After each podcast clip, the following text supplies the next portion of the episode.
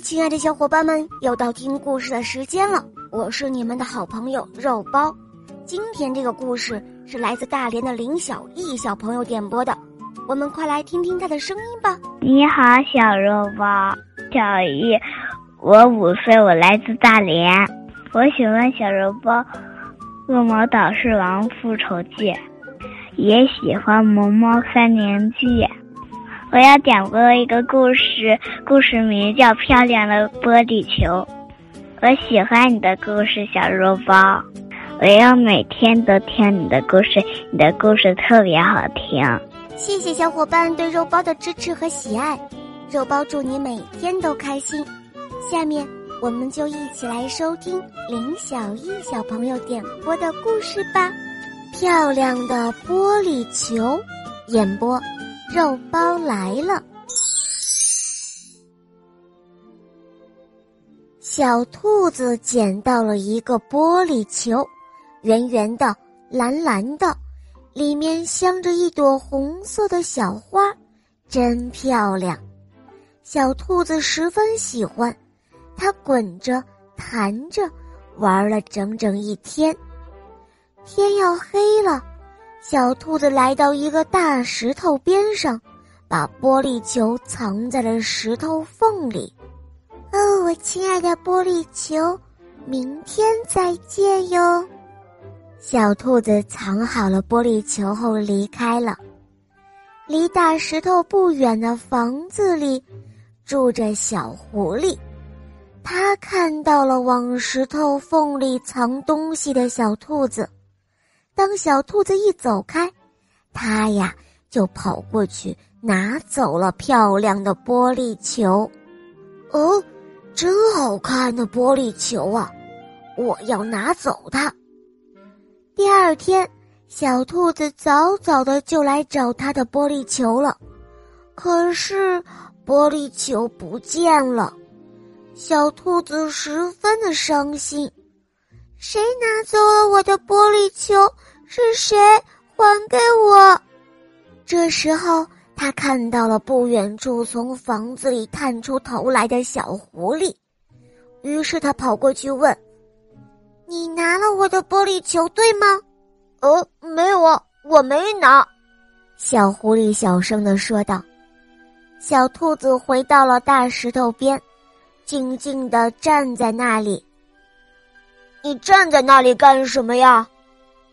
小狐狸大声的问道：“我要等我的玻璃球。”小兔子说：“我相信拿走我玻璃球的人一定会给我送回来的。”“哼，才不会呢！我才不会送回来呢！”哼，小狐狸心里这样说着。小兔子等啊等。天黑了，还是没有人把玻璃球送回来，小兔子只好回家了。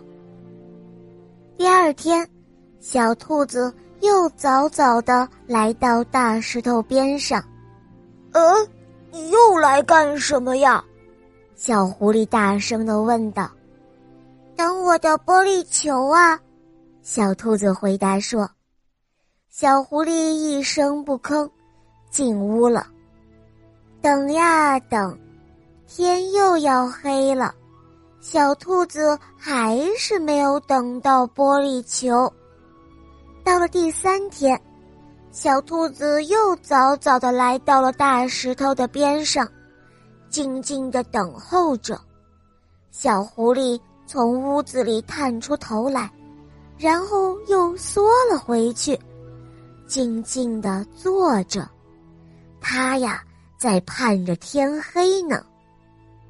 到了第四天，小兔子早早的就来到大石头边上，他一看那石头缝里，大声的叫了起来：“啊，我的玻璃球，我的玻璃球回来了，我的玻璃球回来了！”呃呃，对不起。这时，从旁边传来小狐狸的声音，他不好意思的红着脸说道：“哦，对不起，你的玻璃球是我拿走的，妈妈看到了，问我这是谁的，我就告诉了妈妈，妈妈批评了我。没关系的，知错就改，还是好孩子。真的吗？那你可以原谅我吗？当然，我已经原谅你啦。我们一起玩玻璃球吧，好吗？好的，谢谢你。哈哈，这个故事就讲完了。小朋友们，你们可千万不要学小狐狸这样哦。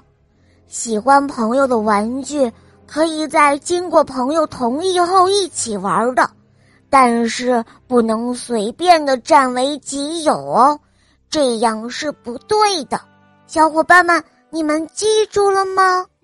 好了，小伙伴们，今天的故事肉包就讲到这儿了。林小艺小朋友点播的故事可爱吗？嗯，你也可以找肉包来点播故事哦。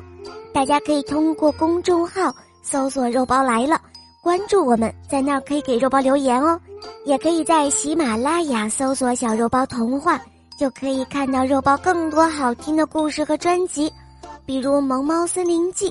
有三十五集故事，还有《恶魔岛狮王复仇记》有六十集哦，小肉包等你一起来收听哟。好了，林小艺小宝贝，我们一起跟小朋友们说再见吧，好吗？再见了，小朋友们。嗯，小伙伴们，我们明天再见哦，么么哒。